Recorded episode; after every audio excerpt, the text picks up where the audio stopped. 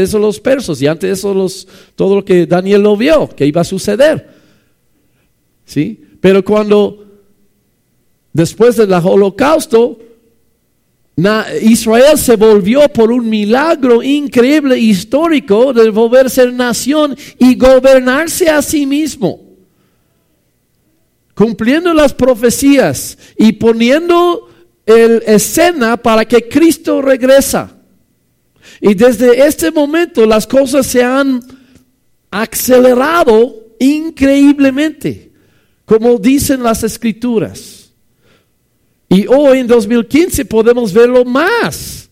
Todo lo que está sucediendo en los, en los en el Medio Oriente, ¿no? Toda la guerra, todo eh, Irán preparando invadir a Israel, Magog, Gog, Rusia estando allí. O sea, eh, eh, tenemos en Estados Unidos un presidente satánico.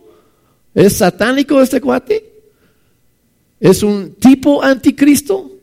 Y digo sin sin titubear, que puede ser el anticristo. O sea, el anticristo tiene que salir de Estados Unidos. Les digo antemano, no, no puede ser Europa. Europa no es nada. Ni tienen ejércitos, no tienen nada. Los musulmanes lo, lo, pegan y no puede hacer nada casi. Tiene que ser el país más grande y más poderoso del mundo. Y déjame decir, o sea, y eso me duele decirlo, soy americano de hueso colorado, pero mi país es satánico. Mi país se ha vuelto anticristo. No, somos solo somos los exportadores de pornografía más grandes del mundo, ¿no? Somos eh, eh, exportadores de doctrinas falsas también a la iglesia. Estados Unidos eh, ha cometido 50 millones de abortos. En México creo que solamente 10 mil desde que la Corte Suprema lo legalizó en, ahí en el Distrito Federal y quieren imponerlo sobre la población sin que la población tenga voz, como los hicieron también allá.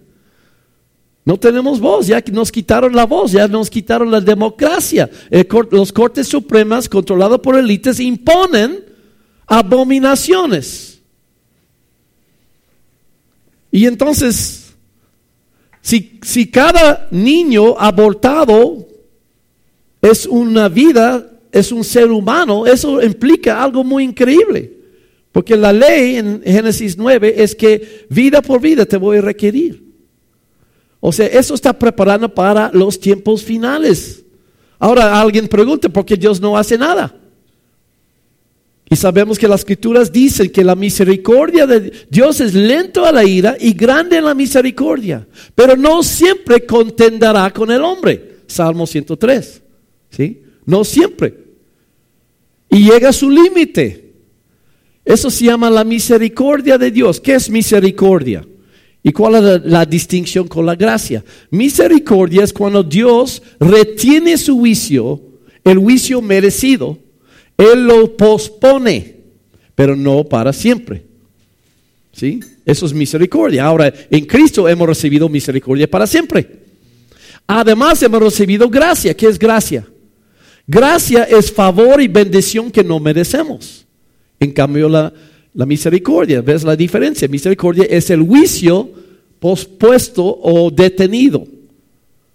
Haz de cuenta como una presa que detiene el, agua que puede hundirnos, pero está retenido por el momento. ¿Y porque es detenido? Muchos creen en Romanos 2. ¿Crees que por la bondad de Dios que estás exento de juicio? ¿Crees que va a ser por siempre? No, tú vas atesorando juicio, dice Romanos 2. ¿Sí? Es lo que está pasando en el mundo. Con cada aborto, con cada abominación, el mundo va acumulando juicio, pero mientras no ha llegado. Y eso engaña a mucha gente. Creen que, ah, pues nada pasa. No importa. No importa que ponen, imponen aborto. No, no importa que imponan matrimonio homosexual, como van ya lo hicieron aquí en México, ¿no? O ya lo están empujando. Como nos hicieron otra vez, sin voz, sin democracia, sin ley, Nada más lo imponen. Y como dije en la, en la clase, no lo hacen para que se case hombre hombre con mujer mujer, lo hacen para callar la iglesia para poner el Estado sobre la iglesia y oprimirla, porque van a venir y van a decir que no podemos predicar lo que dice la palabra, van a venir y van a decir que tú eres un intolerante, van a venir a los hogares cristianos y van a decir que te vamos a quitar tus, hijos, porque en la escuela, en el libro que estamos viendo, que eh, dicen que, hay homosexuales en el libro, ¿no? Que tu hijo dijo que no es correcto, es, no está bien eso, y van a venir y van a quitar tu hijo. Porque ya van a calificarnos como padres intolerantes, que estamos enseñando odio y la intolerancia. Eso es lo que va a suceder, ese es el plan. Para decir que estamos en los tiempos finales, queridos. Ninguna civilización en toda la historia, aproximadamente 10 mil años de historia escrita, jamás han declarado matrimonio entre los del mismo sexo. Han tenido poligamia, sí, ¿no? Otros, pero nunca han atrevido de desafiar a Dios y decir que tu definición de matrimonio no cuenta ahora. Nunca han desafiado a Dios de esa forma. Estamos en los tiempos finales. ¿Sí? Y la iglesia va a sufrir. Como siempre fue profetizado, Jesús nos dijo, Mateo 24, nos dijo muchas veces, nos advirtió y nos advirtió y nos dio las indicaciones. Pero vamos a ver más que esto, no vamos a ver las indicaciones y todo eso, eso dejo a Gustavo enseñarles y que tu lectura de la Biblia ¿no? sea suficiente, que tengas una buena idea, eh, buenos cimientos en lo que son los tiempos finales y lo que son los señales, que son Muchos, muchos, muchos. Vamos a ver hoy qué debemos hacer entonces. Cinco cosas que debemos hacer en los tiempos finales. Versículo 1.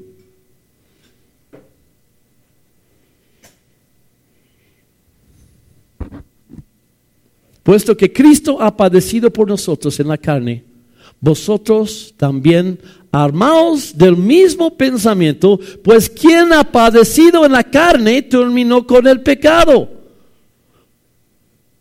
Para no vivir el tiempo que resta en la carne conforme a las concupiscencias o pasiones de los hombres, sino conforme a la voluntad de Dios. ¿Sí?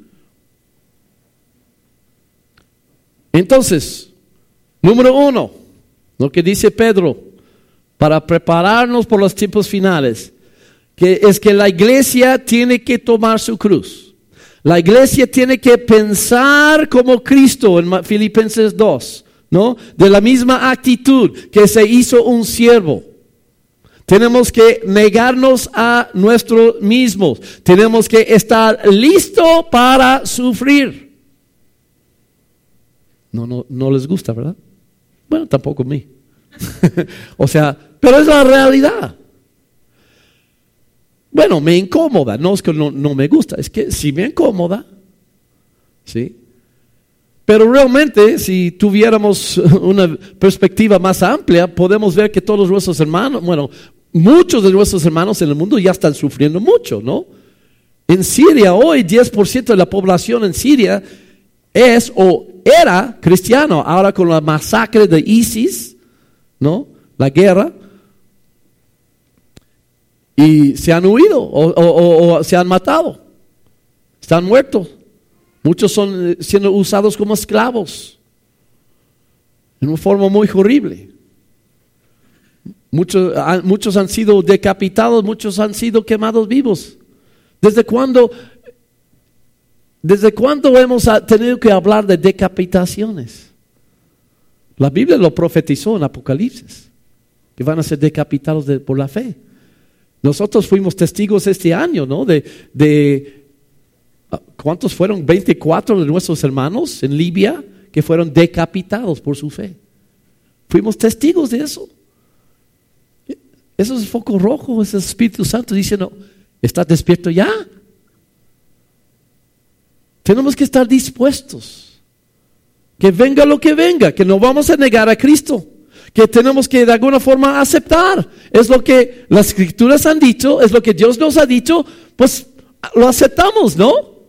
Hasta que podemos abrazarlo y decir, ok, que venga la persecución, que venga, yo estoy preparado, yo estoy listo. ¿Estás listo? ¿Estás listo para sufrir por Cristo? ¿Estás listo para dar tu vida tal vez? Hay que considerar eso. Y cuando lo aceptamos, decimos, la primera iglesia sí fue. Ellos se aceptaron. Ellos se fueron al Coliseo con gozo. Hasta que algunos esperaban, qué bueno. Eso es lo que yo quise. Ellos querían morir por Cristo. Ellos anhelaban morir por Cristo. Muchos de los nuestros antepasados. No debe ser algo que debemos de ni temer, ni siquiera despreciar. ¿Qué dice Hebreos? Que Jesús no des, él fue a la cruz como con gozo. ¿Sí? Despreciando el sufrimiento, como ah, mátame. A ver, yo, me voy a resucitar. Mátame. En tres días voy a resucitar. Vas a ver. Esa es la actitud cristiana. En todas esas cosas, mátame, pero ahorita regreso. Así vamos a hacer. La persecución que sucede en los tiempos finales, ellos que se mueren, Juan los ve en Apocalipsis, ve la multitud que murieron y ellos son los que van a venir con Cristo a la tierra. Van a, estar otra vez en pronto tiempo. Muy pronto tiempo cuando empiece a suceder. No sabemos cuánto tiempo va a ser.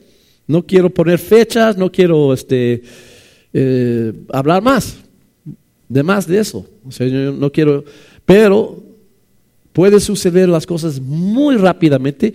Yo creo que están sucediendo muy rápidamente. Tenemos que tener la misma actitud que Cristo que ha padecido por nosotros en la carne. Que debemos amarnos con qué? El mismo pensamiento. Versículo 1. Número 2. Vamos al versículo 3. Basta ya el tiempo pasado para haber hecho lo que agrada a los eh, gentiles, andando en lascivias, concupiscencias, embragueces, orgías, disipación, abominaciones, abominables idolatrías. O sea, tener una vida limpia. Cuatro a estos les parece cosa extraña que vosotros no corráis con ellos en el mismo desenfreno de disolución y os ultrajan, pero ellos darán cuenta que está preparado para juzgar a los vivos y a muertos. ¿Qué está diciendo? Que piensan, o sea, cuando tú ves que el mundo va así y que te quieran jalar, jalar, ¿sí? Y, que te, y cuando ellos te persiguen porque no entras en el mismo, las mismas abominaciones, por ejemplo, aceptar matrimonio homosexual. Cuando ellos entran en eso y te quieren perseguir, tú piensas, ¿no? Que lo que es el fin de ellos. O sea, número dos, tenga misericordia por ellos. Cuando te persiguen, cuando te ataquen, tú tengas misericordia a ellos. ¿Por qué? Porque tú sabes el fin de ellos. Nosotros sabemos el fin de ellos. Este triunfo muy momentáneo del mundo, de, Satanás, del Dios de este mundo, es muy corto, muy temporal. El fin de ellos no está bien. Es el problema que tuvo Asaf y que tuvo este Job, ¿no? ¿Por qué prosperan los malos? Salmo 73, ¿no? ¿Por qué prosperan los malos? ¿Sabes quién era Asaf? Asaf era el líder de alabanza de David, ¿no? En el templo. Y bajo David, pues a todo dar, pero David se murió. Y luego su hijo Salomón, otro tipo, tomó el mando. Y él continuaba como líder de alabanza del templo, pero ahora bajo una administración muy corrupta, muy perversa. ¿Sí? El hermano de Asaf era profeta y él profetizaba contra Salomón o contra lo que estaba haciendo. Y uno de los hombres, a lo mejor fue Joab o, o fue Abner, ¿no? Pues vino y lo mataron. Mató al hermano de Asaf. Y Asaf es el líder de alabanza. Y él tiene que dirigir la alabanza al templo. Y mataron a su hermano que era profeta. Y él espera. Dios, ¿por qué prosperan los malos? ¿Por qué está prosperando? Pues, Salomón. ¿Por qué no haces nada? ¿Por qué parece que no haces nada? Eso fue lo que Asaf dijo, ¿no? ¿Conoces Salmo 73? Y luego, ¿qué sucedió? ¿Qué sucedió? Él dijo, casi me caí hasta que fui al templo.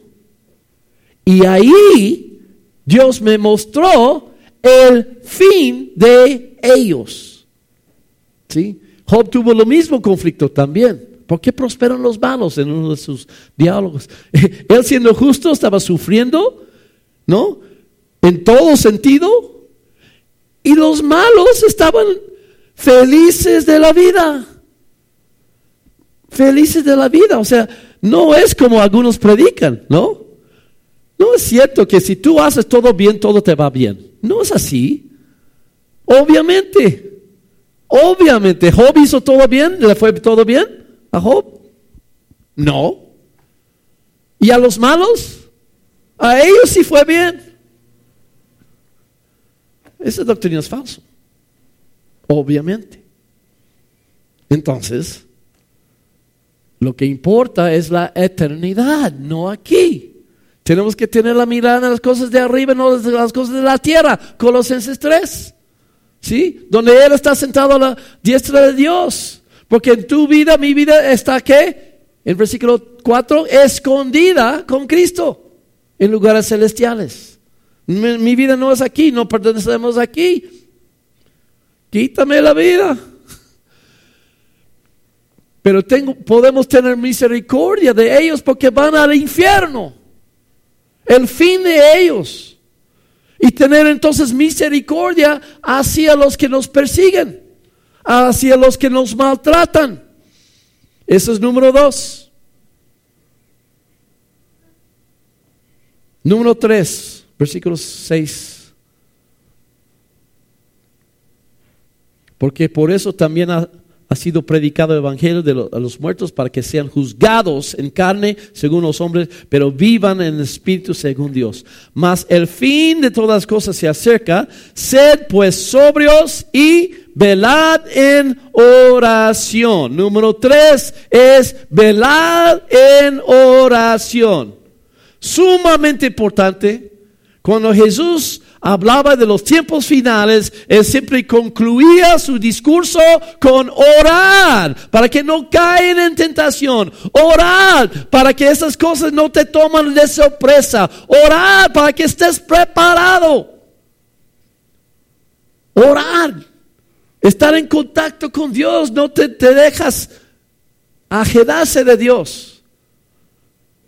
Estás en contacto con Él y orar, estar orando. Dios también en los tiempos finales va a hacer grandes cosas, no todo es mal. Va a haber avivamiento, va a haber muchos almas convertidos, va a haber milagros. Va a haber victoria también, hay victoria. Va a, venir, va a haber eh, muchos llegando a Cristo. Naciones que nunca han sido tocados van a ser tocados. De hecho, están siendo tocados hoy. Este año yo fui a Europa, no, perdón, a India, el año pasado, a la India. Y pregunté a uno de los hermanos, ¿cuántos cristianos hay en India? Y él, me dijo, bueno, es que el gobierno dice 1 o 2 porcentaje. Pero nosotros sabemos que aquí ahora somos como 20 o 25% cristianos en India.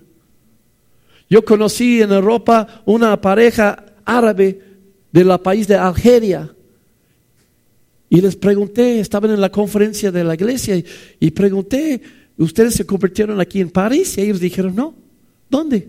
En nuestro país, en Algeria. Dije, ¿cómo se convierte en Algeria? Y ellos se rieron de mí y me dijeron, hay muchos de nosotros. ¿Cómo? Hay miles convirtiéndose en el mundo musulmán ahorita. ¿Cómo? ¿Cómo se convirtieron ustedes? Pregunté y ellos dijeron, como los demás. Es que Jesús nos vino en la noche, en sueño, y nos dijo, sígame. Y nosotros lo seguimos. Y él dijo, hay miles de miles. Y luego lo busqué en internet. Y si tú buscas en YouTube, hay una iglesia de miles en Algeria. Y está pasando esto como fuego por todo el mundo musulmán. En las prensas, no para decir, no. Pero esto está sucediendo. En, la, otra conferencia en Europa conocí una un eh, padre y su hija y pregunté, se ven orientales, ¿de dónde vienen? De Mongolia. Mongolia. ¿Y ustedes se convirtieron aquí en Budapest? ¿Era en Budapest? No, en Mongolia. ¿Cómo se convirtieron en Mongolia? Y se rieron de mí también. y dijeron, ¿no sabes? Y dije, no. Es que hay dieces de miles de nosotros. Hay miles de iglesias en Mongolia. En Mongolia. En Mongolia. Y se rieron de mí otra vez. Mongolia nunca ha sido tocada por el Evangelio. Nunca. Los musulmanes nunca se han convertido. Mi movimiento tenemos 50 iglesias en Nepal. Nepal fue cerrada por siglos al Evangelio. Nunca ha llegado. Hoy en día hay avivamiento en Nepal. China se está convirtiendo en el país más grande cristiano del mundo. India, 25%. ¿Qué está pasando? Es un avivamiento, pero ¿qué, ¿por qué? Te lo voy a decir por qué. Porque en los noventas, algunos se recuerdan tal vez, que nos, la iglesia empezó a orar porque es lo que se llama la ventana 1040. ¿Sí? 10, longitud, latitud 40. Eh, ¿Sí? Más o menos lo que cubre el mundo musulmán, norte de África, el Medio Oriente, hasta la India, hasta la China. Y de repente estamos sorprendidos que Señor nos escucha nuestras oraciones, estamos sorprendidos que es, está sucediendo algo histórico. ¿Por qué? Por la oración. La intercesión es poderosa y puede convertir. Por eso también dice, no solamente oras para que, ay, pues que no me toca, que, que no, que oremos como triunfantes como soldados. Señor, conquista el mundo. Señor, convierta las naciones. Convierte a la gente. Envía a los obreros a la mies. La mies es mucho. Tú lo dijiste, Señor. Tú lo dijiste. Ahora que envíe a los obreros. Y es lo que está sucediendo en nuestros tiempos. Ahora. ¿Por qué? Porque hemos orado. Milagros cosas históricas que nunca, nunca hemos imaginado, pero no dice la palabra así. Ni ojo ha visto, ni oído oído, ni corazón imaginado lo que Dios ha preparado por los que lo aman. No dice la palabra de Dios que al que es poderoso para hacer mucho más en Efesios 3. Mucho más de lo que podemos ¿qué? pedir o aún imaginar. Según el poder que obra en nosotros. En los tiempos finales tenemos que estar orando, velando y dice sed sobrios. Eso quiere decir orar con inteligencia. ¿No? Orar con, con seriedad. Es sorprendente y preocupante que tan poco oración hay hoy en día. Cuando vemos las cosas se acercando, pues es famoso que la reunión de oración es lo menos asistido. que hay cristianos que ni saben cómo orar. Si tú les pides horas, casi están tartamudos. Menos saben cómo interceder, hacer guerra, como ahorita Gustavo está haciendo guerra. ¿Sí? Es sorprendente. O eso ese es el patrimonio, es la herencia, el, el privilegio de cada cristiano de orar e interceder, porque y todo lo que decimos y todo lo que pedimos, Dios lo hará. Y no refiero a que lo que está enseñado popular en la televisión hoy en día, ¿no? Que tú pides por lo que tú quieres. No. El Señor dijo, enseñó que pedimos que venga que tu reino. Hágase que mi voluntad, ¿verdad? No, hágase tu voluntad. No lo que yo quiero. Haz lo que tú quieres, Señor. ¿Qué es lo que Él quiere? ¿Qué es la cosa máxima que Dios quiere hoy en el mundo? Sí, pero Él quiere las almas. Él quiere que la gente venga a Él. Él, eso él dio su Hijo para eso. ¿Sí? Él dio su Hijo para que la gente lo conozca, para que la gente no perezca, para que la gente van al cielo para siempre y viven con Él para siempre. Y cuando lo pedimos, esto sucede, lo que lo estamos viéndolo, millones de millones en China.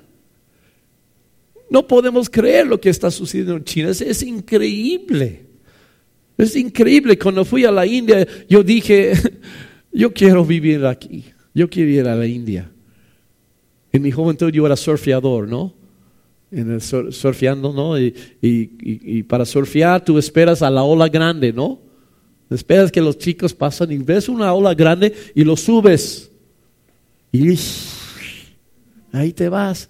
Es lo que quiero hacer. Yo veo la ola grande allá, en la India, pero mi esposa no quiere ir. pero bueno, estamos contentos aquí, no, no, te preocupes, pero bueno. Pero veo que Dios está haciendo algo allá en el, en el oriente y en el medio oriente histórico. Algunos de ustedes deben de pensar, algunos jóvenes aquí deben de pensar de ir allá.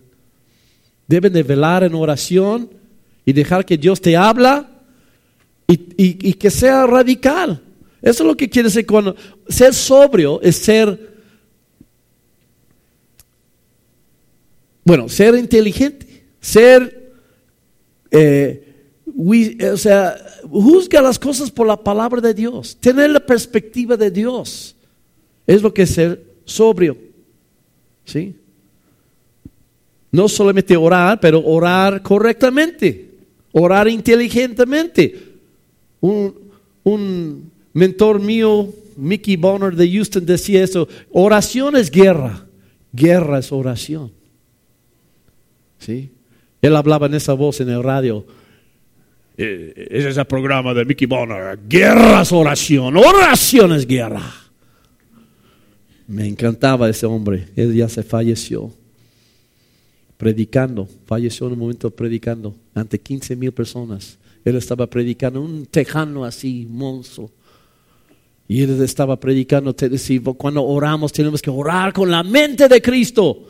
Y se paró y se fue atrás.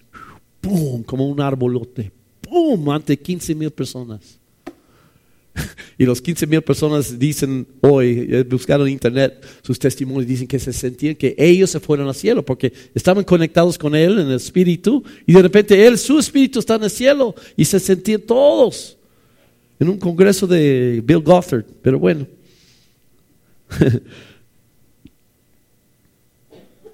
Horas con inteligencia. Velad en oración otra forma de hacer guerra es llamar, clamar el juicio de Dios. ¿Has visto las oraciones de los santos del Antiguo Testamento? Señor, juzga a los enemigos. Señor, actúa. Acaba con tus enemigos, que tus enemigos huyen. Leen los salmos, cada salmo es una oración. Muchos son de guerra, David era guerrero. ¿Sí? Y Dios encantaba sus oraciones de guerra.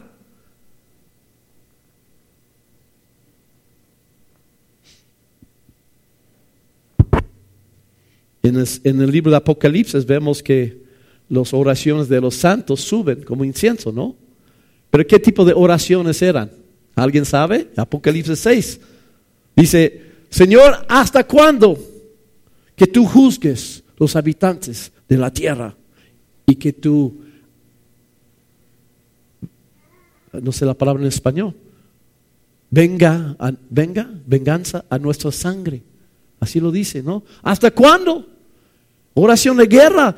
Y, dice en el libro de Apocalipsis, la, oración sube como incienso y como consecuencia de las oraciones de los santos, Dios derrama, empieza a abrir los sellos y abrir los juicios y derramar las copas, porque los santos están orando. Bueno, pero los santos no van a, vamos a ser raptados. Yo estoy nada más diciendo lo que dice la, Biblia.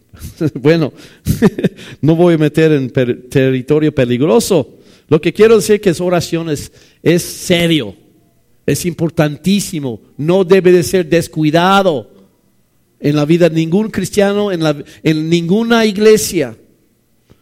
Pero vamos a continuar con la cuarta cosa que tenemos que hacer en los tiempos finales Continuamos en versículo 8. Y ante todo, tener entre nosotros qué? Ferviente amor. Porque el amor cubrirá multitud de pecados. o sea, como él dice, ante todo, yo creo que podemos decir que eso es lo más importante. ¿No? Ante todo, ustedes se aman. Pero ¿cómo, ¿con qué? ¿Amor qué? ¿Amor qué? Ferviente. ¿Tienes amor ferviente para uno al otro? ¿Tienes amor ferviente por tus hermanos en Cristo? En la congregación donde el Señor te ha colocado, porque la palabra dice que Él nos coloca, Él pone cada quien. Primera Corintios, ¿no? Él pone el cuerpo de Cristo como Él quiere. Él nos, Él nos pone en iglesias. ¿No? No debemos ser como carnales, o sea, ¿qué iglesia va? Bueno, no sé, ¿a, dónde me agrada? ¿No? O dónde me, me, me, ponen atención, o, o sea, eso es infantil. El cristiano maduro dice, Señor, ¿dónde tú quieres que voy? Yo voy. Si me ponen atención, ni, ni me ponen atención, no me importa lo más mínimo. Yo voy donde tú me colocas donde tú me pones y ahí voy a servir con todo mi corazón y voy a edificar la iglesia. Y voy a amar a mis hermanos. Si alguien me saca la lengua, no voy a agarrar mis cositas y voy a la otra iglesia. ¿No? No voy a ser berrinches, voy a ser un cristiano. Ama, voy a amar. No solamente amar mis cuatitos y los que me tratan bien, porque eso no es amor, amar. Eso no es amor. Agape es amar quién? A tus enemigos. Ama a tus enemigos, ama a los que te, maltratan. Si alguien no te, te, trata mal en la iglesia, ah, pues más por razón, ah, ahora sí voy a amar. Más. Te cuento una anécdota personal. Una vez llegué a una conferencia, estuve pensando en México y llegué a la conferencia de mi movimiento. Había dos mil personas de todo el mundo. Yo llegué y un amigo, pastor, me dijo, ah, Bruce, qué gusto verte. Y me sube a la plataforma, porque ahí los pastores se sientan arriba. Y me puso la silla, porque estaba lleno, me puso una silla extra ahí, en la primera fila, ahí está con toda la gente. Y me sentí un poco incómodo. Pero en ese, en ese tiempo lo que había pasado es que mi pastor, mi, mi, iglesia local, había separado del movimiento y había conflictos entre ellos. Y nosotros primero fuimos a, aquella iglesia y el pastor, nuestro pastor, nos dijo es que tenemos malas noticias, hemos separado del movimiento por diferencias y conflictos. Dijimos, bueno, pues no nos metas en eso, ¿no? es como cuando tus papás se pelean, ¿no? Tu papá y tu madre, pues ¿con quién vas? Pues no, no escoges, ¿no? Te amo las dos, ustedes arreglan sus problemas. No se puede meter los hijos en eso. Entonces yo, pero cuando llegué a la matriz, a la iglesia grande, vamos a decir, el papá, en la predicación, el pastor sube y se voltea a mí en frente de todos y empieza a predicar así, así. En frente de todos. Que los que andan con los enemigos y los que esto y que los que son sentimentales y es... sí, créame, yo quería salir de esa iglesia. Y luego, y luego eh, en nuestro movimiento después de la prédica hay un tiempo informal de preguntas. Entonces, como era la conferencia, estaba todo el mundo ahí también, ya era como 10 de la noche, yo me senté atrás, agachado para que no me vea ahora que, ¿no? Y me vio mi pastor y empezó, y si tú te juntas con nuestros enemigos, te vamos a cortar el apoyo, enfrente de todo. Nada más yo fui a visitar a mi pastor en mi iglesia, yo no sabía nada, pero ahora me tenía marcado. Y me fui esa noche y dije, ya me voy de esa iglesia, ya me voy. Yo, no, y yo tengo derechos y me humilló en frente de todos y ya, ya me voy. Y el Señor me dijo, yo no te dije que te vayas. Y me dijo, Bruce, esto es guerra espiritual. No ves a la carne, no ves al hombre. Es el enemigo. Usa mi arma. Mi arma espiritual es amar. Tú tienes que amarlos ahora. Tú tienes que ir a amar a tu pastor. Ay, no.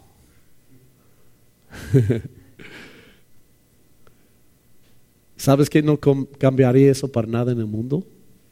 Eso fue para mí una bendición enorme. Por, ¿Sabes por qué? El día siguiente, todos los pastores teníamos eh, una cita con, con, el pastor principal en el restaurante de la iglesia. Y normalmente como 200, 300 ahí están, ¿no? Y yo no quise ir. Y Dios me dijo, vayas, Bruce, tú tienes que ir. Ah. entonces me voy y estoy afuera del restaurante, ahí están todos adentro y ahí está la puerta y yo no, no quiero entrar ahí, no quise, no quise.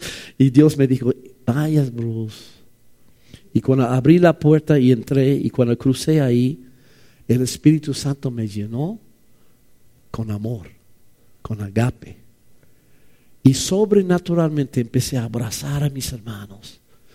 Qué gusto verlos pero fue sincero, ya no fue Bruce, fue el Espíritu Santo, amando a mis hermanos en Cristo, amando a los que algunos que ya me tenían marcado como la oveja negra, el rebelde, ¿no? el, el hereje, quién sabe qué. Y yo empecé a abrazarlos, pero con un amor sobrenatural. Y me quedaron viendo muchos como, wow, ¿no? Fue el Espíritu Santo. pero eso duró varios años también, no fue solamente ahí, pero Dice la palabra que tenemos que amarnos con qué? Amor, agape ferviente. ¿No? Y créame, la Biblia dice que vamos a ser juzgados por eso. Vamos a ser juzgados por cuánto hemos amado y en qué forma hemos amado. Está en 1 Corintios 4, 1 eh, de Juan 4, el versículo que todos malinterpretan, que dice, no hay temor en el amor, ¿no? Eh, porque el amor perfecto echa fuera el temor. Es lo que dice el versículo, creo que es 17. Primero Juan 4, 17. Pero nadie lo lee en su contexto, porque en el contexto está hablando de tenemos que presentarnos ante Dios. ¿No? Tenemos que rendir cuentas a Dios. Todo el capítulo, más bien todo el libro de Primera de Juan, hablando de tener, hay que tener amor ferviente. Ámanse unos a otros, ámanse, por favor. Porque un día vamos a estar ante Dios. Y entonces lo que significa el versículo 17, el amor perfecto echa fuera el temor, está hablando de ante el juicio de Cristo, ante su trono, cuando tenemos que rendir cuentas por nuestra vida y por cada palabra que hemos hablado, ¿sí? No es que el amor perfecto de Dios, como todos lo, lo interpretan, vamos a decir que tengo miedo de perros, ¿no? Y ahí viene un perro ay, pero Dios me ama mucho, por eso voy a tener temor al perro. No es así. Está hablando de cuando yo he tenido amor perfecto. Perfecto quiere decir maduro. Eso quiere decir que alguien me maltrató, alguien me sacó la lengua, alguien, alguien pisó mi dedo, mi dedo de mi pie, ¿no? El amor perfecto es que no pasa nada, te amo. No pasó nada. Cristo murió por todos mis pecados. Yo, te puedo perdonar que me sacaste la lengua, ¿ok? Ese es el amor perfecto, maduro. Echa fuera el temor. Eso quiere decir que cuando yo estoy delante de Dios y tengo que rendir cuentas, no voy a tener temor si he amado a mis hermanos. Si he amado a los que me maltrataron. El temor lleva en sí castigo. Y donde el que tema no ha sido perfeccionado en el amor. Está diciendo si hemos practicado agape. Y la única forma de practicarlo es en la iglesia. La única forma de practicarlo es reunirnos, estar en cuerpo y empiecen los rocecitos, ¿no? Un poquito de fricción, diferencias, incomodeces. Ahí es cuando hay que practicar, por también el matrimonio, obviamente. Eso es entrenamiento, práctica para amar como Dios nos amó. Entonces vamos practicando y vamos creciendo, madurando, perfeccionando en el amor. ¿Sí? Pon versículo 17, por favor, para que vean el contexto. Sí. En esto se ha perfeccionado el amor en nosotros para que tengamos confianza. Ok. En el día de juicio, ¿ves? Está hablando del día de juicio, que tengamos confianza en el día de juicio. Entonces ese es el contexto. Pues como es así, así somos en este mundo. Quiere decir que como Él amó aquí, Él nos amó, Él amó a sus enemigos, nos amó, también tenemos que amar así. Eso es como prepararnos para los tiempos finales. Tenemos que practicar más el amor. Tenemos que estar llenos del amor. ¿Tienes este amor? Cuando lo practicas en la iglesia y luego sobresale para la gente en tu trabajo, en la colonia, en la familia, en la escuela. ¿No? ¿A poco no? Ya empiece a sentir más el amor, ya empiece sobrenaturalmente a tener este amor y sobresale, se derrama a la gente.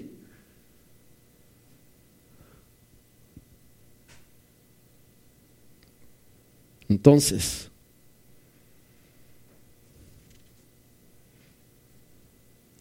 divisionismo, corazones endurecidos, guardando ofensas, amando amor tibia, son diseños y tácticas del diablo para debilitar la iglesia. Okay, vamos al siguiente. Más adelante. Ante todo, tener amor, hospedados, es parte de eso. Versículo 10. Cada uno según el don que ha recibido, ministra, ministralo a los otros como buenos administradores de la multiforme gracia de Dios, eso también es amar unos a otros. Si alguno habla, versículo 11, habla conforme a las palabras de Dios. Si alguno ministra, ministra como conforme al poder de Dios, para que todo sea Dios glorificado por Jesús, a quien pertenece la gloria y el imperio de los siglos y los siglos. Entonces está hablando que debemos hablar en versículo 11, también versículo 6. Versículo 6, vamos a volver, porque por eso también ha sido predicado el Evangelio a los muertos, para que sean juzgados en carne según los hombres, pero vivan en espíritu. Y 11 dice, si hablamos, hablamos conforme las palabras de Dios. Eso es lo que está diciendo que cada quien debe ser una profeta. Así hablan los profetas, ¿no? Reciben a Dios y hablan lo que Dios dice. ¿Sí? escuchan el corazón de Dios y lo externan. Ahora, ¿qué es el corazón de Dios? ¿Qué es qué son estas palabras que Dios quiere que hablamos? No es un misterio, a veces nos ponemos muy religiosos, muy muy místicos, ¿no? Uh, quién sabe qué Dios qué dirá Dios hoy. Bueno, hay eso, pero también hay lo que Dios siempre quiere compartir, siempre quiere que hablamos, no importa en qué circunstancia o dónde, con quién estamos. Que se llama el Evangelio o se llama las buenas nuevas. Eso es lo que tenemos que hablar como profeta, como, como Jeremías, como Isaías, como Joel. Habla como profeta. Sube la montaña. Una vez, ¿quién fue el profeta? Subió una montaña y hablaba así. Uno de los profetas menores. ¿Sí? Tenemos que hablar como Jonás. Entra al Nínive. Habla como profeta. Habla la palabra de Dios. Yo no me avergüenzo del Evangelio. Romanos 1.16. ¿Por qué? Porque el Evangelio es que es el poder de Dios. ¿Para qué? Para salvar. Es el poder de Dios. Háblala como profeta. ¿Cómo lo hacemos? Es tan sencillo. O sea, muchas veces lo complicamos el asunto, ¿no? Queremos explicar salvación y redención y, todo el Antiguo Testamento y y, tropezamos intentando explicar el Evangelio. ¿Sabes lo que es el Evangelio? Dios te ama. Así. Pero Dios te ama. ¿Puedo orar por ti? Vamos a orar. Y vas a experimentar a Dios. El otro día fuimos el Día de Muertos en el centro de Tlapan con los jóvenes y con como 40 jóvenes y como había mucho ruido y mucho fanfarón, ¿no? Mucho, mucha distracción. Yo sabía que no podría entrar en una plática calma y tratar de explicar las cosas. Entonces, el Espíritu Santo me dijo, diles que les amo, nada más, diles que les amo. Y horas, entonces estuve como un ejemplo, había bastantes ejemplos, pero estábamos ya despidiendo, ¿no? ya todos. Eh, y vi una chica aquí pintada de monstruo, ¿no? Su disfraz y un jovencita y Dios me dice, ve, háblala.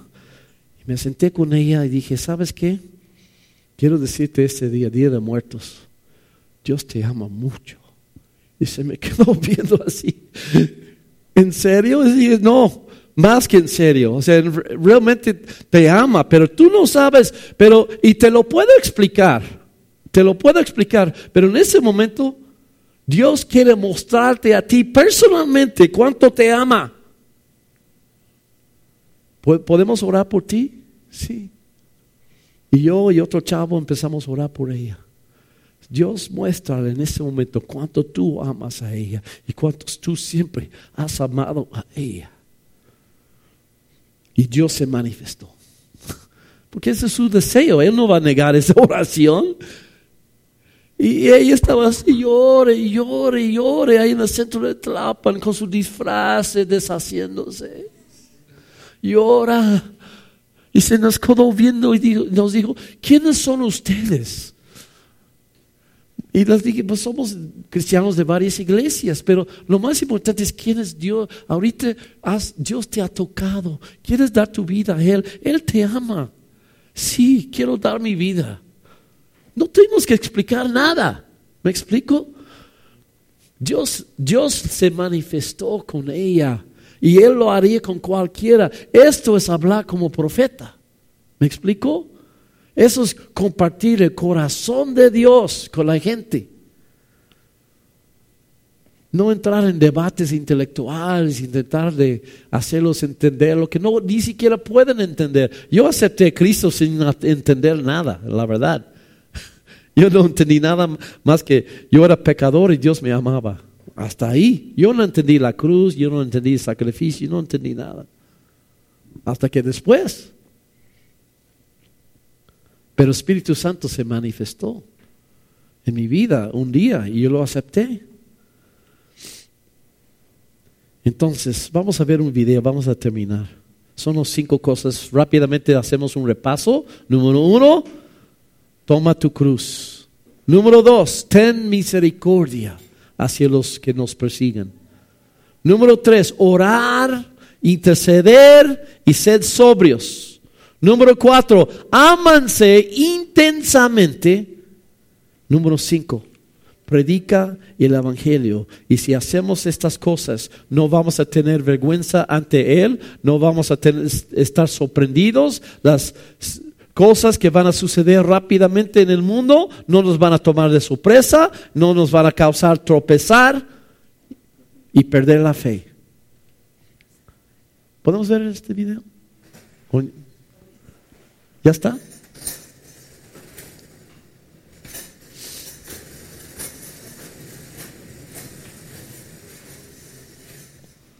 Si no está, lo, cancelamos. ¿Sí?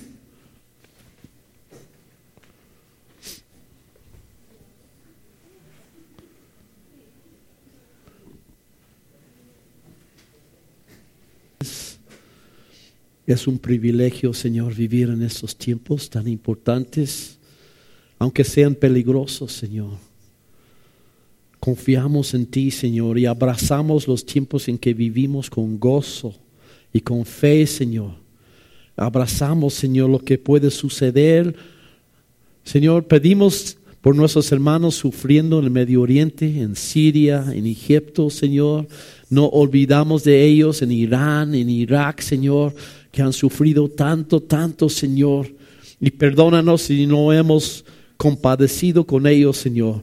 Pero Padre, levantamos ahorita una oración para ellos, Señor, y pedir, Señor, que tú los bendices grandemente y que tú les da fuerza en la persecución, Señor, y que ellos puedan dar un testimonio, Señor, en este tiempo, Señor, y también que tú te manifiestas con ellos, que tú estás a su lado y que sus enemigos, que nuestros enemigos sepan, Señor, que tú vives, Señor y aún en la ira, Señor, que tú recuerdas misericordia, Señor, que tú tratas con los enemigos, pero también que salvas, Señor. Tenga misericordia, como dice Habacuc en la, en la ira, Señor. Y glorifica tu nombre, Señor, en esos últimos días, Señor. Glorifica tu nombre en la tierra, Señor. Glorifica tu nombre en tu iglesia, Señor. Aquí en tierra deseada, Señor. Aquí en Pachuca, Señor. Glorifica en tu iglesia, en tu iglesia, Señor. Con los más débiles, Señor. Con los que han sufrido más. Glorifica tu nombre, Señor. Que sea un testimonio para ti, Señor. Que sea luz en las tinieblas, Señor. Que los llena del Espíritu Santo, Jesús. Como tú has prometido, Señor para que el mundo conozca, Señor, que tú has venido y que tú los amas con un amor eterno. Y que tú los has pagado el precio máximo por cada uno de ellos. Y que cada pecado está pagado y la condenación ha sido quitado sobre el mundo y has derramado tu Espíritu Santo, Señor en los tiempos finales para que multitudes lleguen a ti, Señor. Así, Señor, te pedimos hoy, glorifica tu nombre y que venga tu reino a la tierra. Y hágase tu voluntad en la tierra, Señor, en nuestras vidas, en la vida de cada uno presente en este lugar. Glorifica tu nombre, Jesús. Manifiesta tu gloria, tu poder y sobre todo tu amor, Señor. A la gente que no te conocen, manifiesta tu amor a través de nosotros. Te lo pedimos, Señor. Tenga misericordia, Señor, los que cometan abominaciones esos días. Tenga misericordia, Señor.